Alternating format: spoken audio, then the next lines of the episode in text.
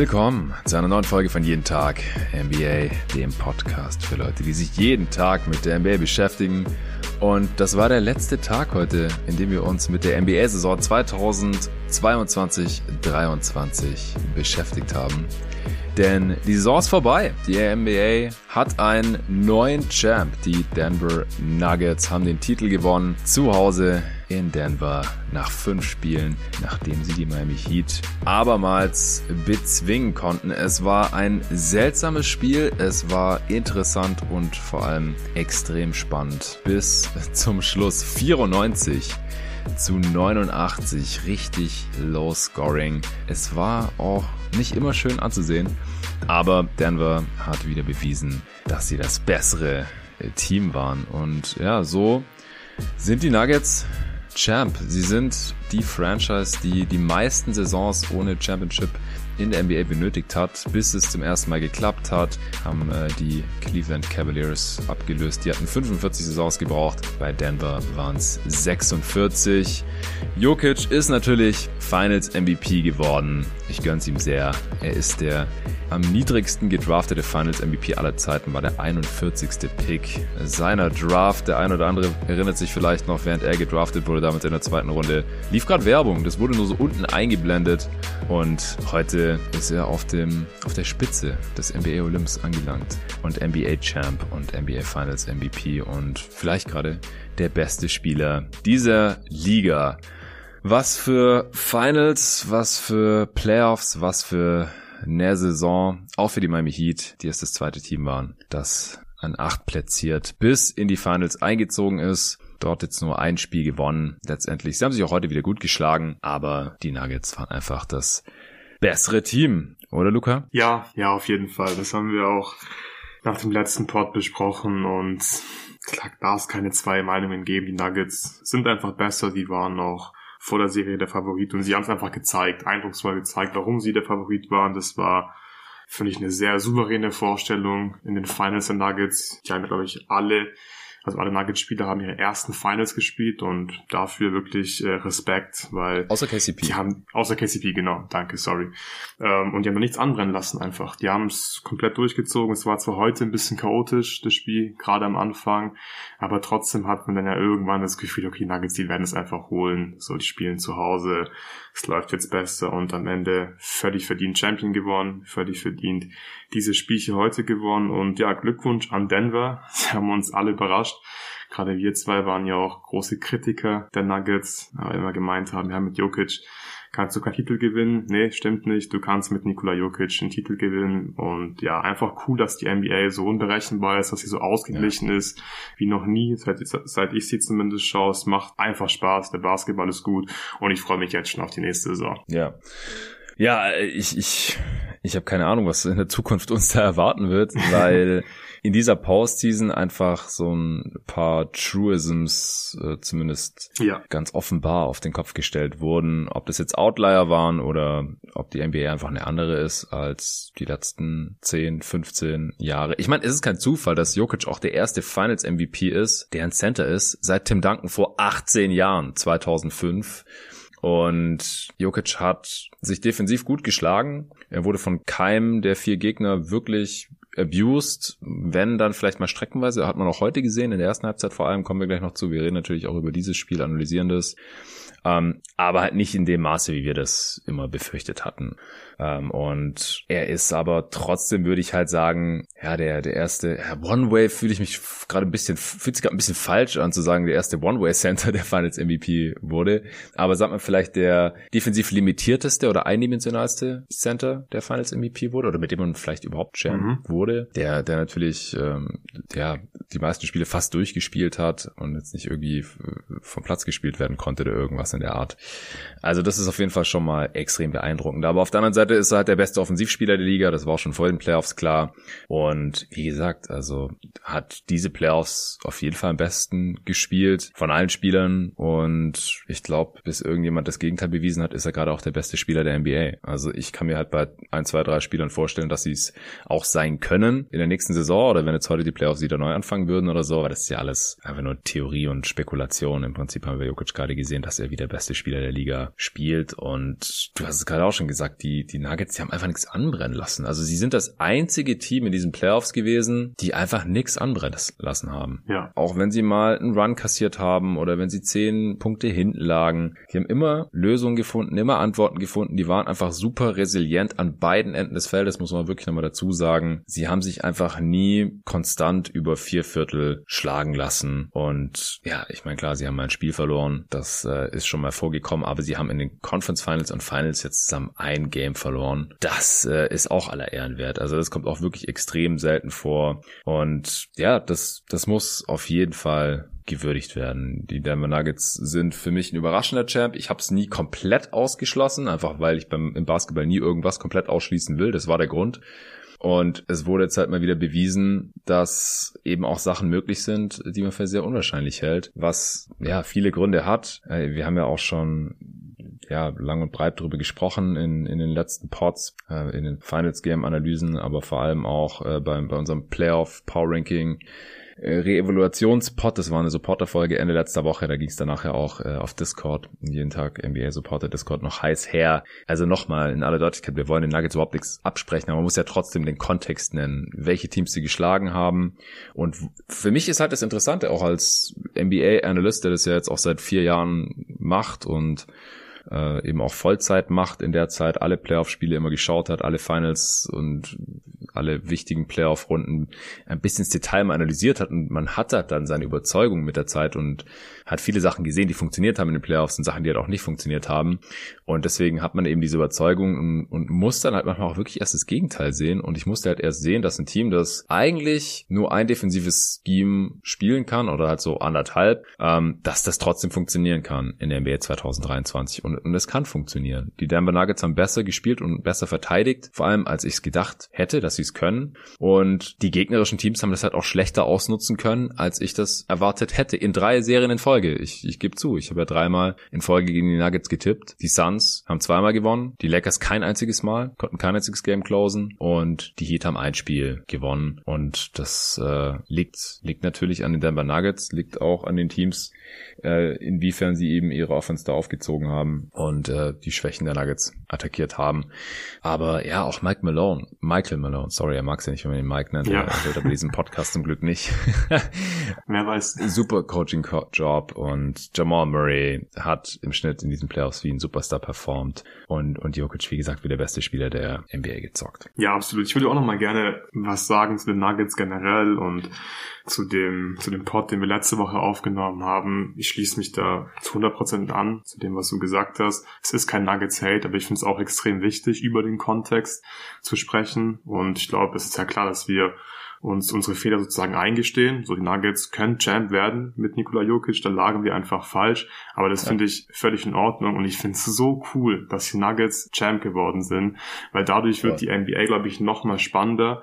Ich glaube auch, ja, unser Job hier im Podcast wird auch nochmal spannender, weil wir plötzlich, glaube ich, über mehr Teams sprechen müssen, die, die wirklich Championship-Chancen haben. Es war letzte fand ich, immer relativ leicht sagen, okay, diese Teams können kein Champ werden oder dieser Spieler kann kein Champ werden. Die Nuggets haben einfach gezeigt, du kannst auch über einen anderen Weg Champ werden. Du musst nicht so dieses klassische Championship-Team bauen. Du kannst mit einem Center Champion werden, der, der defensiv anfällig ist. Und ich glaube, Teams können einfach mutiger werden im Teambuilding. Und außerdem finde ich es auch super cool, dass die Nuggets Champ geworden sind, weil sie einfach einen super Job gemacht haben hinsichtlich des Teambuildings. Sie waren einfach geduldig, haben gut gedraftet, ja. haben dann Stück für Stück die fehlenden Puzzleteile sich reingeholt mit guten Trades, mit guten Free Agent Signings und deswegen freut es mich einfach unglaublich, dass sie sich belohnen konnten für diese gute Arbeit, die sie die letzten Jahre geleistet haben. Auf jeden Fall und ich glaube, wir können uns auch die Zeit nehmen, die Spieler mal ganz kurz individuell durchzugehen. Jeff Green übrigens war auch schon mal in den Finals mit den Cavs 2018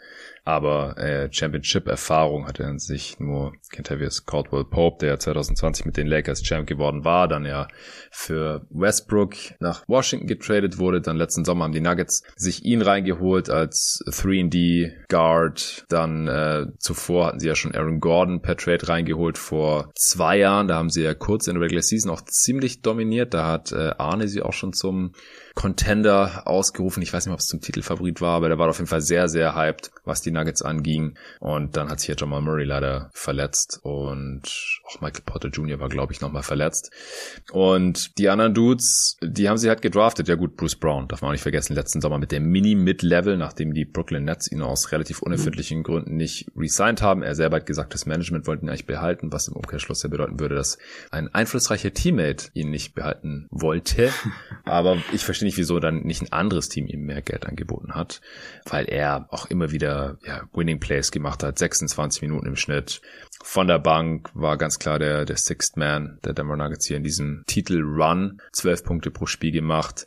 Und ja, Nikola Jokic, wie gesagt, damals an 41 gedraftet. In der Draft 2014 war das. Ja, genau. Er kam dann erst 2015 in die NBA rüber.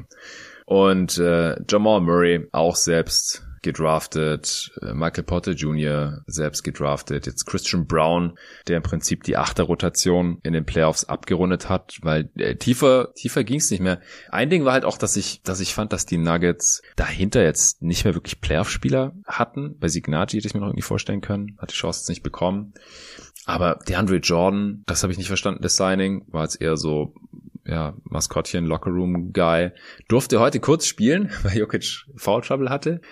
Äh, und das hat besser geklappt, als äh, wir das gedacht hätten. Reggie Jackson im Endeffekt auch keine große Rolle gespielt jetzt in den Playoffs. 18 Minuten in sechs Spielen insgesamt. Ish Smith, auch absoluter Journeyman jetzt mit 34. Der hat mal einen Rekord aufgestellt für die meisten Teams oder für die gespielt hat oder die meisten Trades, irgendwas in der Art.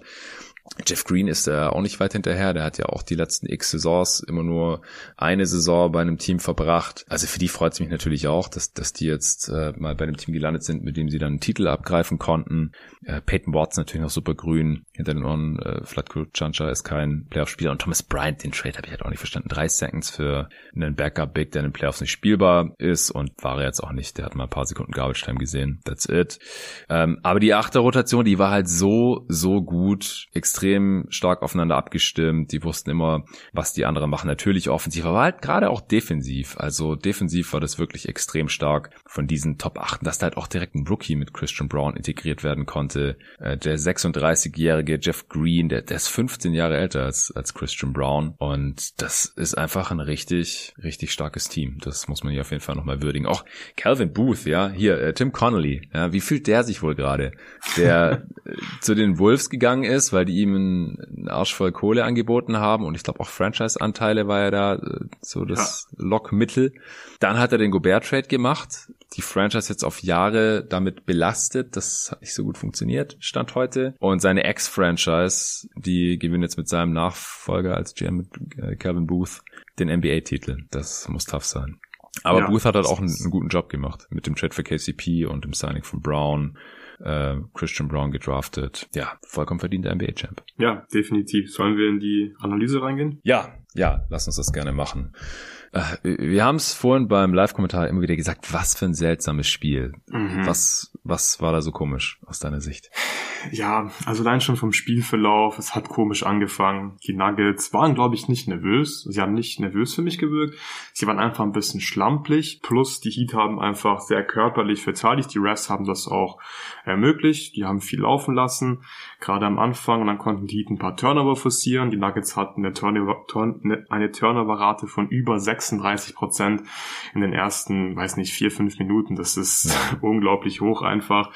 Das Witzige war, die Heat lagen dann trotzdem hinten mit zwei Punkten nach fünf, sechs Minuten, weil sie einfach keine Würfe getroffen haben. Sie konnten dann diese Turnover nicht umwandeln in einfache Punkte in Transition und es war einfach ein komisches Spiel so. Und die Nuggets haben dann auch ihre Würfe überhaupt nicht getroffen. Das hat sich auch nicht wirklich verändert dann im Verlauf des Spiels und ja, die Heat haben dann lange irgendwie geführt, aber trotzdem hatten wir beide ja nie das Gefühl, dass die Heat jetzt hier richtig überzeugend spielen und alles im Griff haben. Es war immer so ein bisschen, na, sobald die Nuggets mal anfangen, einfach ein paar Würfe zu treffen, einfach ein bisschen glücklicher zu agieren in der Offense, dann wird Miami ein großes Problem haben. Am Ende kam es dann ja auch so. Und ich komme wieder zurück zu dem Punkt, also ein bisschen bigger picture mäßig in dieser Serie. Miami hat einfach nicht genug Offense aufs Spielfeld gebracht. Jimmy Butler hat nicht geliefert, man hatte nicht genug Rim Pressure, die Würfe sind nicht gefallen. Und das sind alles Sachen, das kannst du nicht kompensieren und vor allem nicht in der Kombination. In der Serie hatte Miami ein Offensivrating von 106. Das, das ist einfach nicht gut genug mm. zum Vergleich. Denver 115. Denver hatte vor dem Spiel heute ein Offensivrating von 120. Das Spiel heute hat den Wert ein bisschen nach unten gedrückt.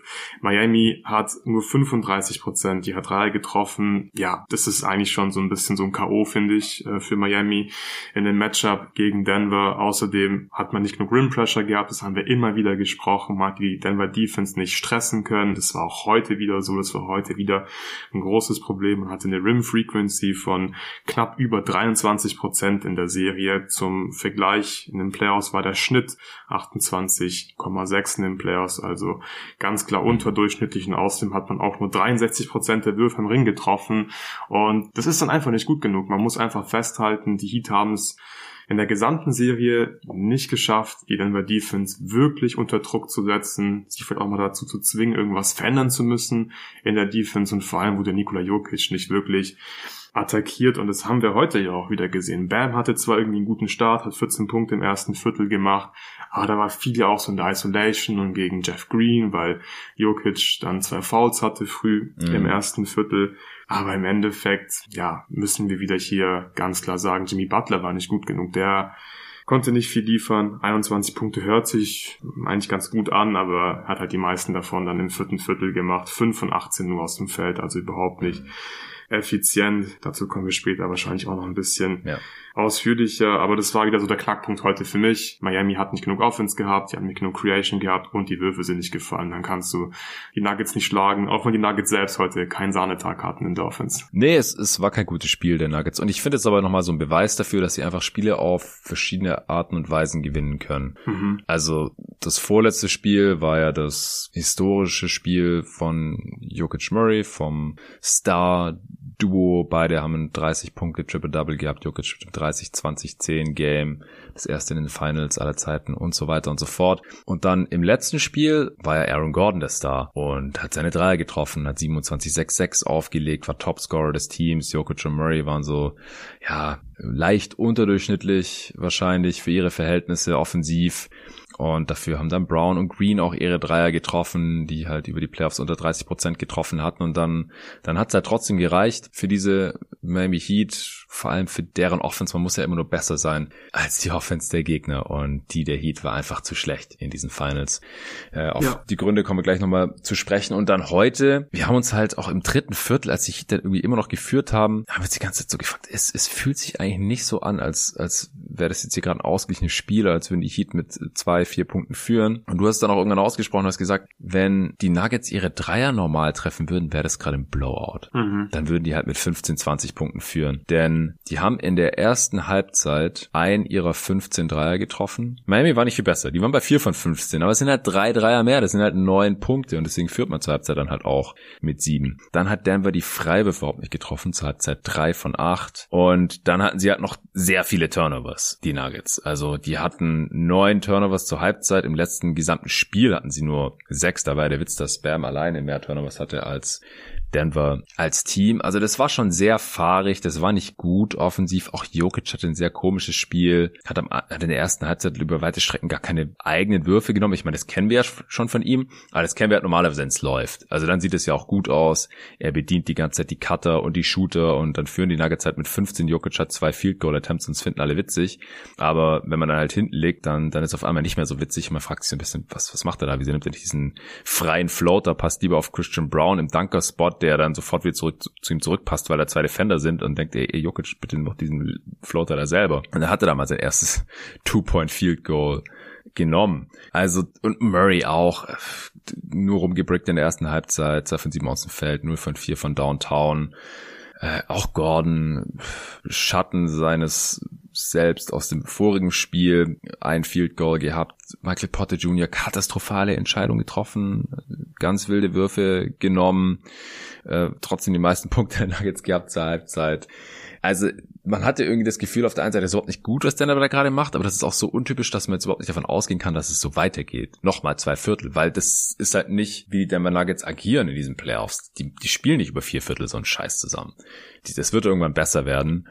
Und auf der anderen Seite, du hast gesagt, Bam hat einen starken Start und ich finde, man hat halt schon gesehen, dass das Sports noch mal einige Adjustments gemacht hat. Mhm. Und eins, das hat man relativ deutlich gesehen, war, attackiert den verdammten Ring, geht in die Zone, ich will keine Long Twos sehen, spammt das Pick and Roll und attackiert Jokic in der Zone jetzt mal. Und das hat in der ersten Halbzeit auch gut funktioniert. Die Heat waren zur Halbzeit 12 von 16 am Ring. 12 von 16, 75 Prozent. Du hast gerade den Wert für die Serie rausgehauen. Was war es? Irgendwas im niedrigen 60 Prozent Bereich? 63? 63 Prozent und das ist einfach ja. zu niedrig gegen Jokic. Ja, das ist so 5 Prozent unter Ligaschnitt und gegen Jokic als Rim Protector musst du eigentlich besser treffen. Ich habe auch gesehen in den Playoffs vor diesem Spiel jetzt, in der Regular Season haben Gegner ihre Würfe am Ring gegen Jokic mit 69 Prozent getroffen und in den Playoffs immer noch mit 59 Prozent. Small Sample Size, aber es hat einfach auch nicht mehr so gut funktioniert für die Gegner der Nuggets, mhm. Jokic am Ring zu attackieren. 59 Prozent ist auch kein geiler Wert, aber es ist halt kein schlimmer Wert. Das ist, das ist okay. Und äh, ja,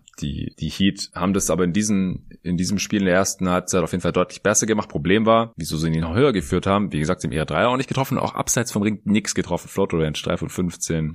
Long Twos haben sie nur drei genommen, aber die auch nicht getroffen.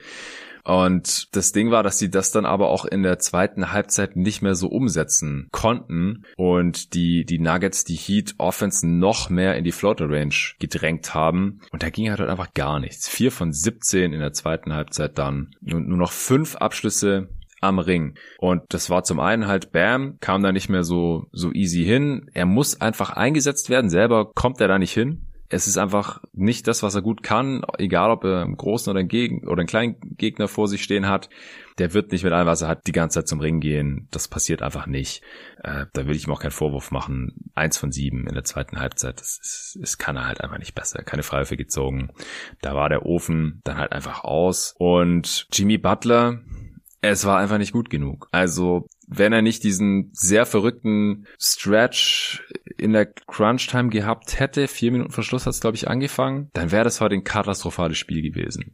Und der Stretch am Ende hat auch nicht mehr gereicht. Das war halt Too Little, Too Late. Ich weiß nicht, worauf er da gewartet hat davor, ob, also es sieht für mich einfach so aus, ich muss davon ausgehen, dass er nicht besser spielen konnte. Warum? Weiß ich nicht. Ich weiß noch nicht, ob es rauskommen wird, aber irgendwie ging er nicht mehr. Ich verstehe aber nicht, wieso er dann die ganze Zeit zum Korb zieht und dann da aber, er, er macht alles, er kommt bis zum Korb, aber er will nicht finishen. Er passt die ganze Zeit raus, er guckt teilweise nicht mal auf den Ring. Das hatte echt wieder Ben Simmons Vibes weil er teilweise einfach, er kommt bis vor den Ring, es ist nur noch Jokic da und der ist auch nicht mal so richtig da und anstatt einfach mal Richtung Ring zu springen und, und zu gucken, ob er den reinlegen kann, vielleicht sogar danken kann oder gefault wird, stoppt er ab, macht einen Jumpstop und passt dann entweder raus oder geht in den Turnaround Fadeaway, super schwere Würfe und er hat über weite Strecken gar keine Jumpshots genommen. Aus der Floater Range war zu irgendeinem Zeitpunkt bei 0 von 5. Also da schien er gar keinen Touch zu haben. Seine Würfe sind verhungert auf dem Weg zum Ring. Sah auch komisch aus. Du hast es Kugelstoßen genannt. Also das, das war einfach nix von Jimmy Butler.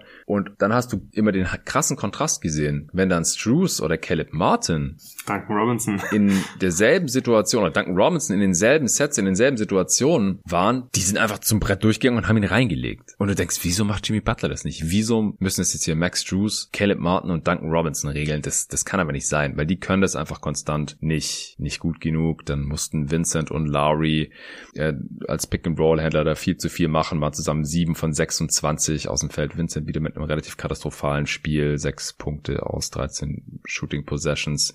Lowry hat ein paar wilde Dreier getroffen, aber ja, wenn, wenn Jimmy Butler nicht liefert, nicht liefern kann, dann ist die Heat Offense einfach viel zu zahnlos. Das, das war, war vorher ja. schon klar klar, ich, ich hätte nicht gedacht, dass, dass er so schlechte Finals spielt. Unterm Strich war das einfach zu schlecht. Heute 21 Punkte, drei Rebounds, fünf Assists, ein Turnover für die 21 Punkte, aber halt auch 23 Shooting Possessions benötigt. Das reicht dann einfach nicht. Ja, da stimme ich dir uneingeschränkt zu und das hast schon angeschnitten. Sagst, dass Jimmy Butler so passiv war und das war ja auch kurz Thema im Chat dann, hat glaube ich Rasmus reingeschrieben, hat sich auch dazu geführt, dass dann einfach die Rollenspieler mehr machen mussten und einfach ja, Dinge machen mussten, in denen sie einfach nicht so gut sind. Und wenn Jimmy Butler halt fit gewesen wäre oder aggressiv, keine Ahnung, was bei ihm nicht gestimmt hat. Und ich glaube, wir müssen kritisieren, auch wenn er hier verletzt war. Er stand auf dem Spielfeld, der hat gespielt, aber ja, das ja. war einfach nicht gut genug.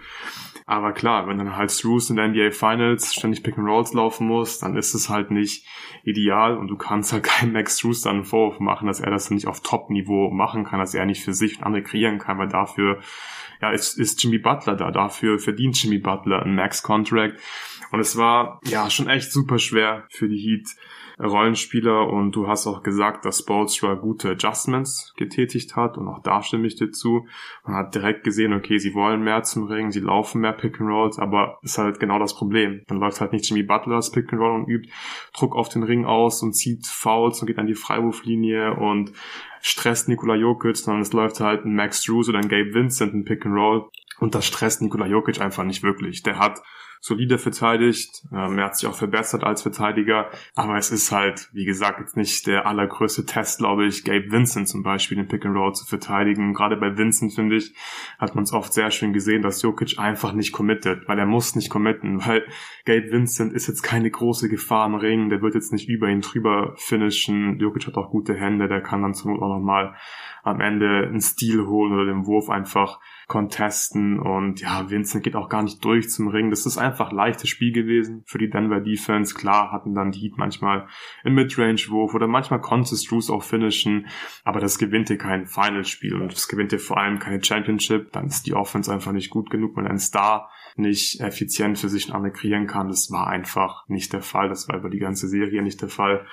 Bei den Miami Heats, die Drives generell, ja, waren schon mehr dabei. Ab und zu mal Paint Touches kreiert, aber einfach zu ungefährlich. Ich würde sagen, dass eigentlich nur Caleb Martin so richtig für gefährliche Drives gesorgt hat. Der hat mir ziemlich mhm. gut gefallen. Der hat am Ende jetzt ähm, von den Counting Stats ähm, gar nicht so ein krasses Spiel gemacht auf den ersten Blick. Ähm, er hat, um genau zu sein, zehn Punkte gemacht, vier von neun aus dem Feld, hat halt null seiner vier Dreier treffen können. Das heißt, er war vier von fünf aus dem Zwei-Punkte-Bereich und da waren eigentlich die meisten Punkte ähm, auf, aus Drives kamen die und ja, das hat einfach gefehlt. Du hast gemerkt, sie haben einfach niemanden, Caleb Martin kann es jetzt auch nicht richten. Das ist nice, wenn du es von einem Rollenspieler mal bekommst. Drei, vier Drives, aber die haben einfach gefehlt von Jimmy Butler. Und ja, deswegen kann man da keinen Vorwurf machen. Ich glaube, der Gameplan heute war auch in Ordnung. Ich glaube, Sportsra hat da das Maximum rausgeholt, offensiv, wenn halt die Rollenspieler so viel machen müssen. Aber es ist einfach nicht genug gewesen. Und zum Beispiel, was mir auch gut gefallen hat, sie haben dann auch Spieler wie Michael Porter Jr. wirklich attackiert. Die haben den gerade mm. in der mhm. zweiten Halbzeit Zum in jedes Mal, Pick and Roll gepackt, ja, in jedes Pick and Roll gepackt. Und der Prozess dahinter, super. Tolle Idee und auch die Umsetzung gar nicht so schlecht. Aber am Ende läuft halt Gabe Vincent das Pick and Roll und Jimmy Butler chillt halt Offball und macht halt nichts, weil er halt nicht mehr machen kann. Und was ist, was ist das Resultat? Gabe Vincent läuft halt in irgendwelche Pull-Up-Midrange-Würfe. Klar kann er die treffen, aber er hat sie halt nicht genug getroffen am Ring, zu ungefährlich und dann ist es irgendwie auch egal, dass du halt Michael Potter Jr. attackierst, weil die Offense daraus nicht gut genug ist. Ja, genau. Ja, das Einzige, was ich Spore heute vielleicht anlasten würde, ist die Cody Zeller Minuten. Ja, ja habe ich einfach nicht verstanden. Also in der ersten Halbzeit hat der Dude einfach nicht gespielt. Wir haben schon gefeiert, haben gesagt, so ja, endlich. Äh, Haywood Highsmith hat ein paar Minuten gesehen und äh, Kevin Love war effektiv der Backup von Bam, der 44 Minuten gesehen hat. Also das war, äh, waren nicht mal vier Minuten, die Bam nicht auf dem Feld stand. Eine davon war Cody Zeller auf dem Spielfeld, also war Kevin Love vielleicht drei Minuten der Backup-Big und hat sehr stark den Ring beschützt. Der hatte zwei Blocks, noch ein paar Vertical, Verticality Plays, also wo einfach gerade vorm Ring stehen geblieben ist oder hochgesprungen ist, ohne zu faulen die Nuggets stoppen konnte. Das Problem war, er hat seine Dreier nicht getroffen, eins von vier. Und ja, insgesamt hat er den zweitschlechtesten On-Off-Wert, minus 11 mit ihm auf dem Feld. Und das könnte ich mir vorstellen, dass das vielleicht der Grund war, dass äh, der Coaching-Staff das zur Halbzeit gesehen hat und gesagt, oh, mit Kevin Love lief es nicht so gut. Hier müssen wir mal einen guten Cody wieder auspacken, wenn Bam eine Minute auf die Bank soll. Ja, aber das, in der einen Minute. Quatsch. Ja, also das, ja. das kannst du wirklich nicht machen, weil es ist Viertel, Viertel von einem NBA Finals Game, du liegst schon 3-1 hinten, dann das muss halt Bam 45 Minuten spielen. Und Bam saß eine Minute auf dem Feld und Corizella Spieler hatte ein Plus-Minus von minus fünf in einer Minute. Ja. ja, Glückwunsch. Ja, also das, äh, man hat das Spiel mit fünf Punkten verloren und das ist jetzt natürlich ein bisschen leicht zu sagen, das waren die fünf Punkte, aber es hat sich schon ein bisschen ja. so angefühlt. Ja, sehe ich. Ja. dank Robinson, wenn man den Boxscore anschaut, dann denkt man wahrscheinlich, ja gut, fünf Punkte, drei Rebounds, drei Assists, äh, zwei Blocks und zwei Turnovers, einen seiner drei Dreier getroffen, einen seiner drei Zweier getroffen. Jetzt nicht so der Bringer, aber das war einer der besten Spieler heute auf dem Feld in seinen 17 Minuten. Der hat ständig einen zweiten Defender gezogen aus seinen Handoffs und Pick and Rolls und dann Pässe gespielt. Skip-Pässe, Cross-Court-Pässe, unfassbar. Also ich habe es vorhin schon gesagt, ich, ich will den auf jeden Fall eine größere Playmaking-Rolle sehen. Next Regular Season, wenn er da die Rotation knackt. Wir werden sehen, wenn Tyler Henry der fit ist. Sollte er auf jeden Fall. Also ich finde, Duncan Robinson hat echt in diesen Playoffs gezeigt, dass er spielbar ist, dass er spielen muss. Also er kann in den NBA Finals spielen. Dann wird er wohl in der Regular Season spielen können. Also auf jeden Fall kann er dem Team helfen. Und zwar nicht nur als Shooter, er ist einer der besseren Shooter der Liga, gar keine Frage, sondern halt auch als Decision Maker, als Connector Guy, sogar ein bisschen als, keine Ahnung, tertiärer Playmaker oder irgendwie sowas. Mhm. Und defensiv, er ist halt lang, er ist groß, er ist zwei Meter groß, du kannst ihn in der Zone verstecken. Das geht schon. Die Nuggets haben das nicht brutal abused. Tyler Hero hätte spielen können, äh, aber wurde nicht eingesetzt, was ich auch nachvollziehen kann. Also ich meine, der Dude hat zwei Monate keinen kompetitiven Basketball gespielt und soll dann im Do-or-Die-Game in den NBA Finals auf der größten Bühne, die es gibt im Basketball, auf einmal irgendwas reißen in, was weiß ich, wie viel oder wenig Minuten, habe ich nicht gesehen. Also wundert mich überhaupt nicht, finde ich gut tatsächlich, dass er heute hier nicht eingesetzt wurde. Ja, dann lass uns doch zur Heat Defense beziehungsweise zur Nuggets Offense kommen. Mhm. Da fand ich es auch spannend, nachdem wir in Spiel 4 ja kaum Zone gesehen haben, vielleicht auch gar keine Zone von Miami, haben wir heute wieder extrem viel Zone gesehen. Genau, ja, gar keine sogar. Heute haben wir zum ersten Mal die Zone gesehen, als Jokic dann im ersten Viertel auf der Bank saß. Hat, finde ich, ganz gut funktioniert. Da war eher die Offense das Problem von Miami.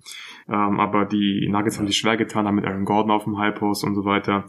Dann kam Jokic wieder und die Nugget und die Heat haben erstmal weitergespielt, Zone, und das haben sie dann eigentlich ja primär gemacht im, im restlichen Verlauf vom Spiel, gerade im vierten Viertel auch sehr viel Zone gespielt. Ich würde sagen, es hat relativ gut funktioniert. Wenn du halt gegen Nikola Jokic spielst, ich, viel besser kann es nicht funktionieren. Jokic selbst war wieder sehr gut. Den kannst du einfach nicht stoppen. Den kannst du nicht in Mann-Mann stoppen. Den kannst du auch nicht in der Zone stoppen. Der hat einfach so ein butterweiches Handgelenk und dieser Touch ist, ist einfach unfassbar. Also, weiß nicht, gibt es einen Spieler, der einen besseren Touch hat als er? Diese Flauter sind, sind wirklich verrückt. Ich da fällt immer ja. alles rein. Ja, es ist wirklich unglaublich, wie gesagt. Und dann mit diesem, mit diesem Passing von ihm, er findet seine Mitspieler Mitspieler, die Shooter, die Spieler im Dunkerspot. Also wenn der Ball einmal auf den High Post kommt, dann hast du eigentlich verloren. Die hatten heute so ein bisschen das Glück, dass gerade wenn die Pässe rauskamen zu den Shootern, dass die halt nicht gefallen sind. Das hast du ja schon erwähnt. Gerade in der ersten Halbzeit ja wirklich gar nichts. Mit 1 von 15 war es in der ersten, oder?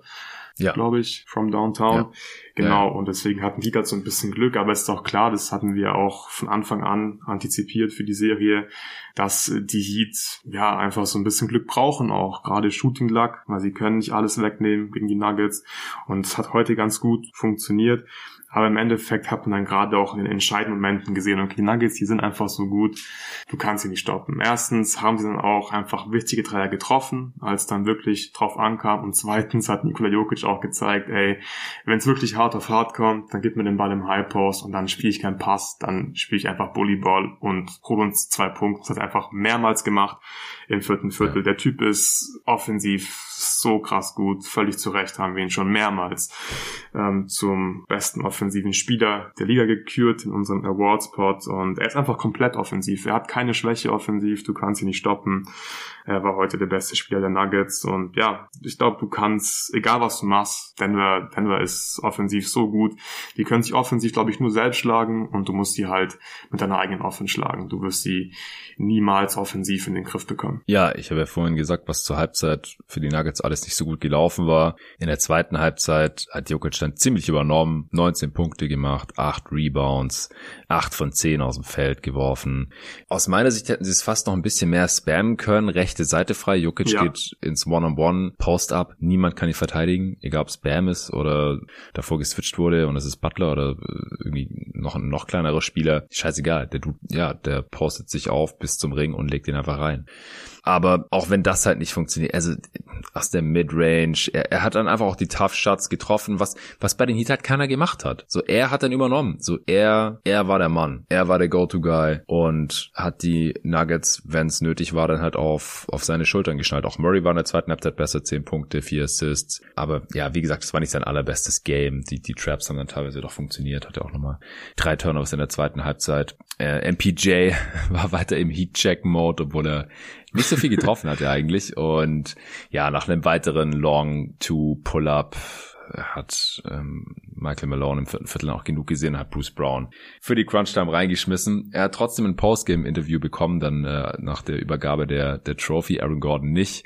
Got dropped, snapped, wie auch immer. Aber ich glaube, Aaron Gordon ist cool damit. Äh, auch dass er damals den Slam Dunk Contest nicht gewonnen hat, mehrfach. Jetzt ist er NBA Champ und äh, alles ist easy, glaube ich, für AG. Ja, also ich finde ich finde auch gut, dass die Heat die Zonen-Defense heute nochmal ausgepackt haben. Wie gesagt, Sports ja schon mit ein paar guten Adjustments. Manche Sachen davon hätte ich mir früher in der Serie gewünscht oder äh, konsequenter gewünscht, wie auch immer. Also wir haben ja nach dem letzten Spiel gesagt, wir verstehen nicht so ganz, wieso die Zone jetzt gar nicht mehr gespielt wird oder wieso Cody Zeller noch Minuten sieht oder wieso die Zone nicht konsequenter, also der Ring der Denver Nuggets nicht konsequenter attackiert wird, weil das waren halt Sachen, die ja relativ offensichtlich eigentlich funktioniert hatten, aber es ist ja auch immer so ein bisschen die Frage dann bei manchen Sachen, was ist der Gameplan, was ist die Execution und ja, was kann Jimmy Butler theoretisch machen und wie sieht's jetzt gerade praktisch aus, aus welchen Gründen auch immer. Also wie gesagt, ich bin gespannt, ob da noch was rauskommt, woran es bei Jimmy Butler letztendlich lag, ob er ein physisches Problem hatte oder mental irgendwie der Fokus oder sowas nicht ganz da war.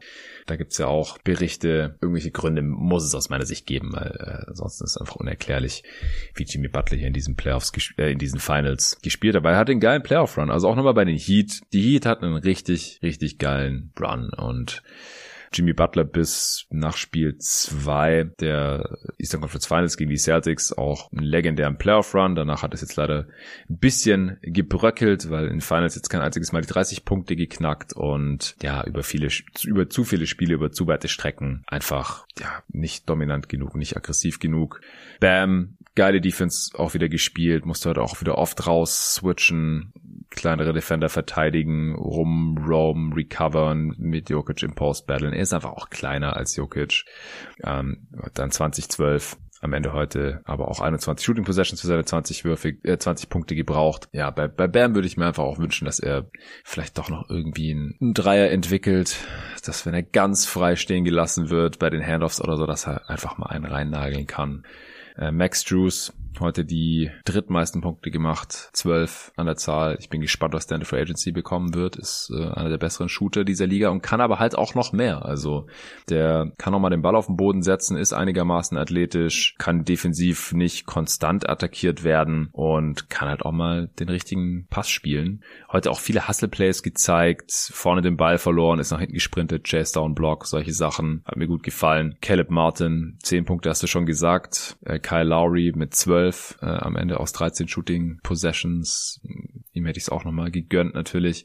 Auf seine alten Tage ist es auch schon 37. Kevin Love äh, natürlich. Also auch ein sehr, sehr geiles Team, aber wir wissen nicht über die Differenz, was das Talent angeht, sprechen zwischen, zwischen den Nuggets und den Heat. Aber das, das gab es ja zwischen den äh, Celtics und Heat und den Bucks und den Heat eben auch. Nur, ja, den Heat ist halt hier irgendwie der Sprit ausgegangen äh, auf dem Weg, auf, auf der Zielgerade hier in den Finals und vor allem halt in Person von Jimmy Buckets. Ja, ja, fantastischer Playoff-Run.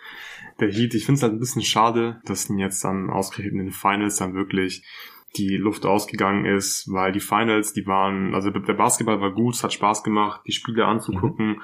aber die Nuggets waren einfach so klar besser. Das fand ich so ein bisschen schade, dass wir keine spannenderen Finals hatten, dass die Nuggets nicht wirklich gefordert worden sind von ihren Gegnern, weil die hatten wirklich zu keinem Zeitpunkt, glaube ich, eine realistische Chance, hier diese Finals zu gewinnen. Okay, sie haben Spiel 2 gewonnen, aber selbst nach Spiel 2 hat es eher angefühlt, als wäre das ja wahrscheinlich irgendwie der einzige Sieg oder einer von zwei und dass da halt nicht mehr geht gegen die Nuggets. Ah, da hast du im hier aber noch alles geklungen. Da hast du noch gesagt, ja? oh, dein äh, Heat in sieben Tipp sieht nicht mehr so schlecht aus, nach, als es 1-1 stand. Ja, ja. Ja. Auf jeden Fall.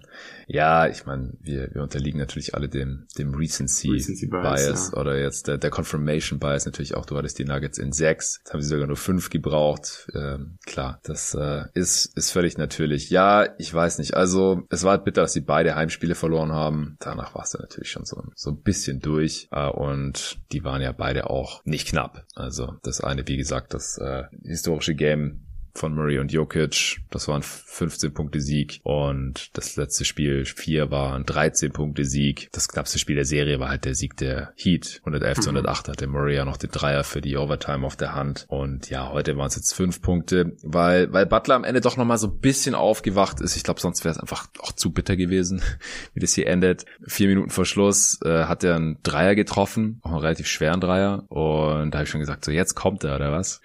Und dann hat er im nächsten Angriff nochmal einen Dreier genommen und den auch getroffen. Und dann im nächsten Angriff nochmal einen Dreier genommen und wurde dabei gefoult. Ich bin mir nicht sicher, wo das Foul war. Die Refs, nur ein dazu. In der ersten Halbzeit fand ich sie katastrophal auf beiden Seiten. Also wir haben da, glaube ich, fünfmal gesagt, was ist das für ein Call, mindestens. Und in der zweiten Halbzeit wurde es dann besser. Da sind sie, also sie hatten heute einfach keine gute Linie, keine klare Linie und dann die Einzelentscheidung teilweise auch nicht verstanden. Aber es war auch ein, ein wildes Trio mit äh, äh, Tevin Guthrie und äh, hier Mark Davis. Naja, äh, genug dazu. Es, Im Endeffekt hat das jetzt hier keinen Einfluss gehabt, meiner Meinung nach, aufs Ergebnis.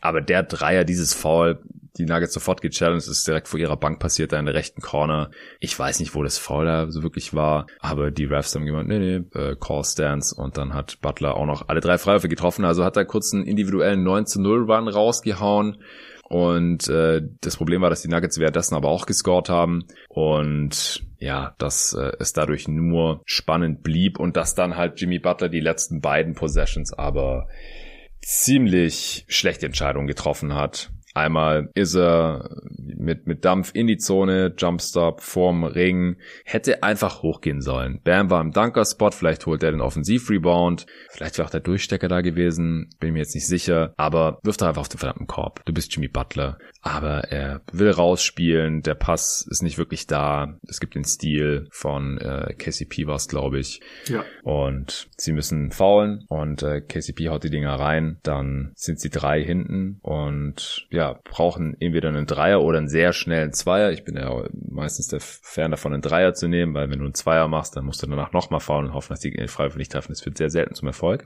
Aber die Heat hatten immer noch einen Timeout. Aber ja, sie haben zuerst versucht, für Duncan Robinson einen Dreier rauszuspielen, der war nicht da. Dann hat Butler mit dem Rücken zum Korb auf dem rechten Flügel den Ball bekommen und nimmt aus der Drehung einen sehr wilden Dreier, obwohl sie noch 14 Sekunden hatten, der erst gegens Brett geht, also ein totaler Brick war und die Nuggets holen den Rebound und dann war das Ding durch. Also das war dann halt auch wieder ziemlich ernüchternd, was Butler da gemacht hat, die letzten zwei Possessions. Vor allem die vorletzte fand ich halt sehr sinnbildlich für diese Finals. Ja, er hat den Drive eigentlich, er kommt bis in die Zone, bis vor den Ring und dann nimmt er halt den Wurf nicht aus irgendeinem Grund. Also was ist das Schlimmste, was passieren kann? Dass du dich blocken lässt oder so. Also ich, ich verstehe das einfach nicht. Ja, ich finde, das war fast schon so ein bisschen wie so ein Rookie-Mistake.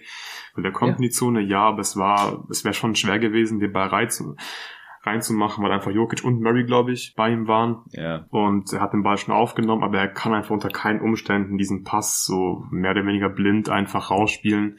Es war kein guter Pass und du musst einfach realisieren in dem Moment, dass ein Brick viel besser ist als ein Turnover und er hätte einfach werfen müssen statt diesem Pass zu, ich glaube, Robinson dann zu versuchen oder zu Struce. Ja, davor, wie gesagt, da, da, da hat er es nochmal kurz aufblitzen lassen. Äh, ja, mit Dreiern aber, auch witzig, oder?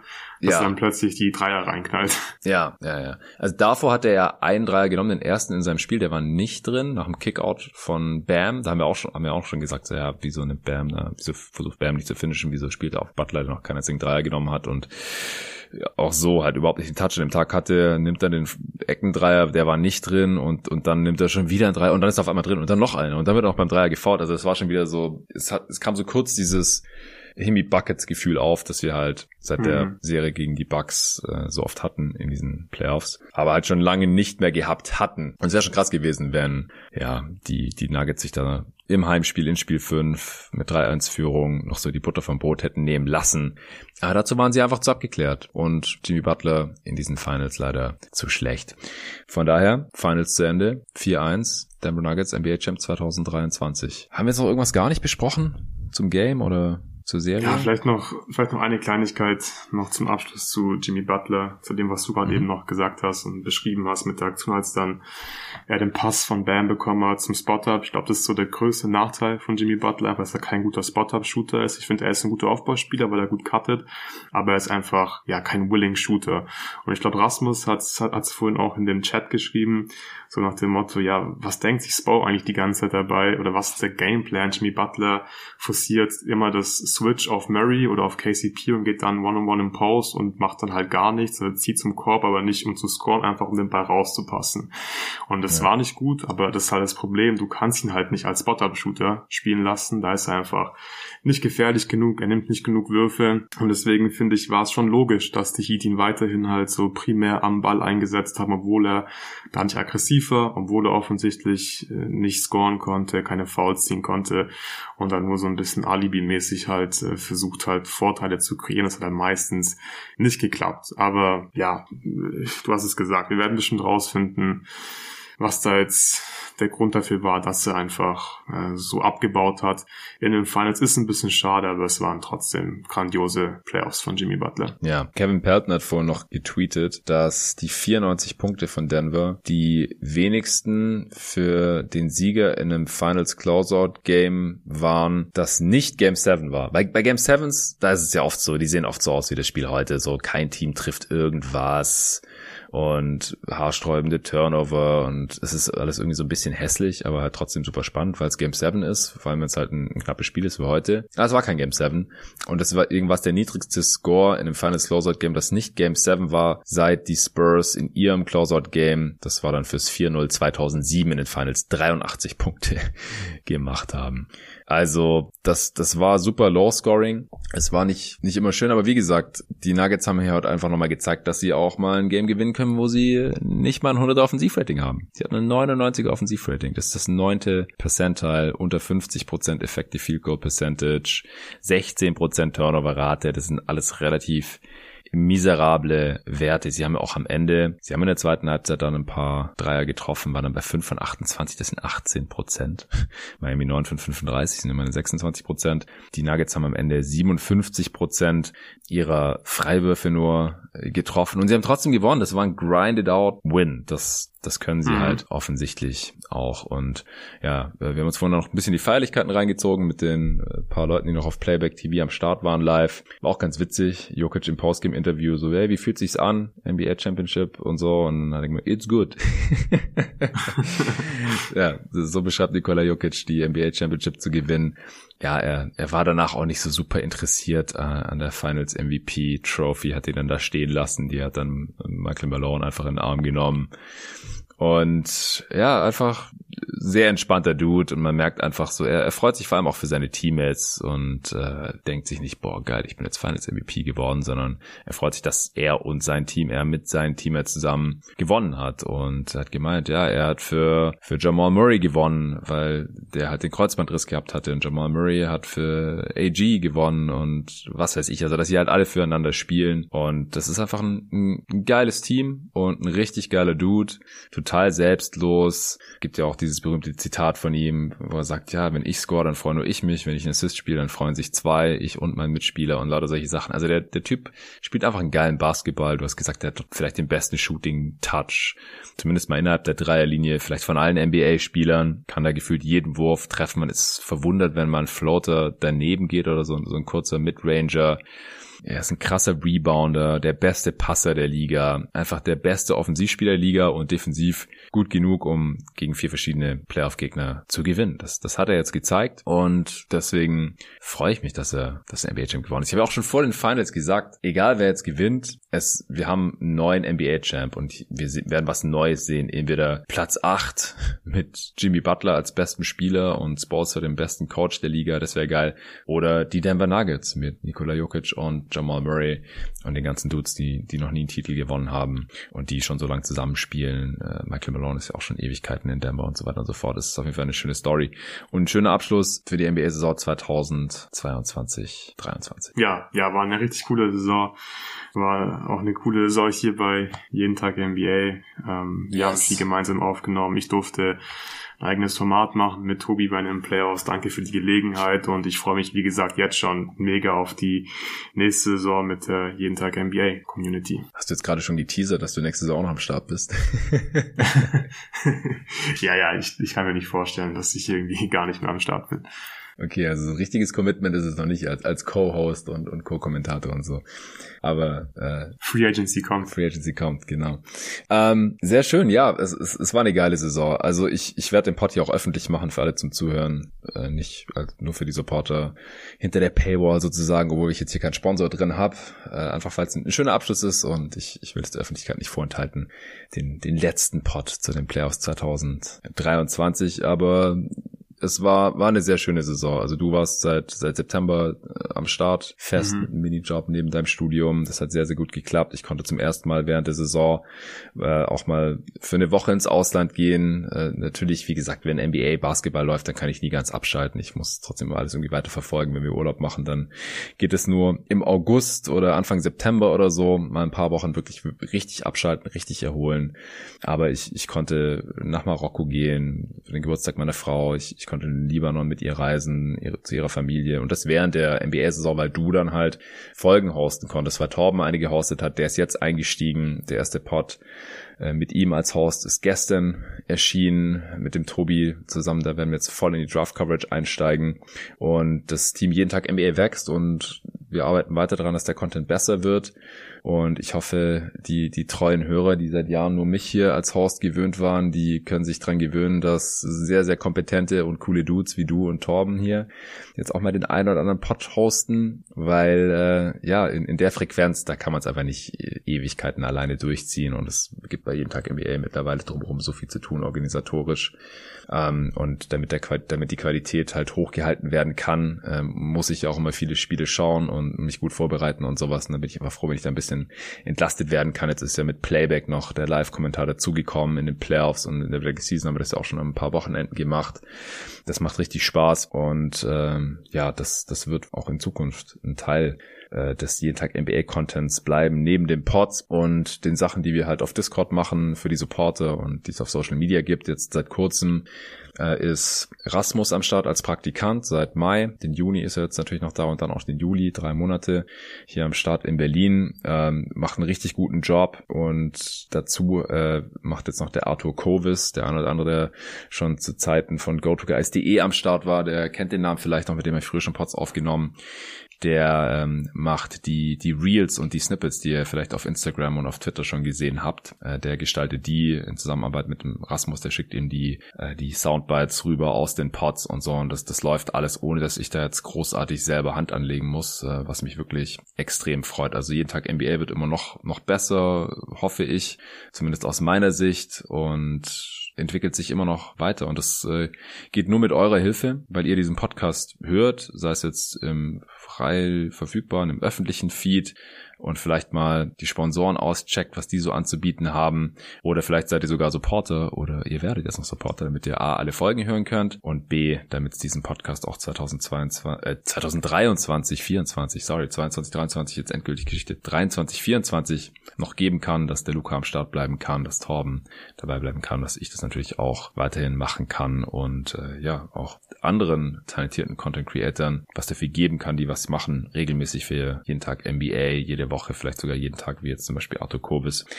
Also das läuft alles ganz gut. Wir äh, haben schon angefangen mit der mit der Draft Coverage. Die NBA Draft ist in zehn Tagen bereits. Äh, das gibt's vielleicht auch auf Playback TV. Es gibt auf jeden Fall am Tag nach der Draft einen Pod mit Torben und mir und vorher werden noch die Wing Prospects vorgestellt. Der erscheint am Donnerstag. Die Big Prospects äh, werden noch vorgestellt. Den werde ich hosten zusammen mit Jerry. Der ist endlich mal wieder am Start. Der kommt am Freitag oder Samstag dann der Pod. Und äh, am Wochenende werden schon dann Mock Draft und Mock Off Season aufgenommen.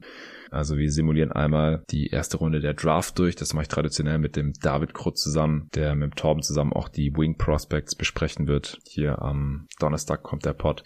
Und die Mock Off-Season, da simulieren wir die Off-Season, also Free Agency. Ich vertrete wieder alle Spieler als Spieleragent und äh, du, Luca und Sven und Tobi haben sich die 30 Franchises aufgeteilt und dann macht die Free Agent Angebote und könnt uns dann natürlich auch traden. Das haben wir jetzt auch schon mehrere Jahre gemacht. Das ist ein richtig geiles Format. Ich glaube, ich kann leider nicht alles alles öffentlich frei verfügbar für jeden anbieten. Ich habe nicht genug Sponsoren und äh, es muss natürlich auch ein kleiner Vorteil bestehen.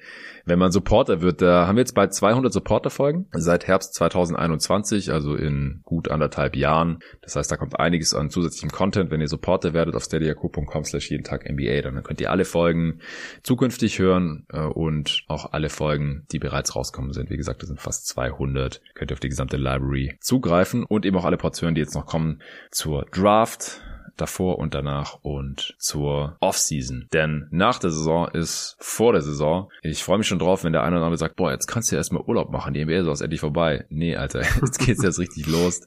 Draft, Free Agency, Summer League und dann irgendwann ab, ab Mitte Juli wird's langsam ein bisschen entspannter, wenn die meisten Free Agents neues oder altes Zuhause gefunden haben.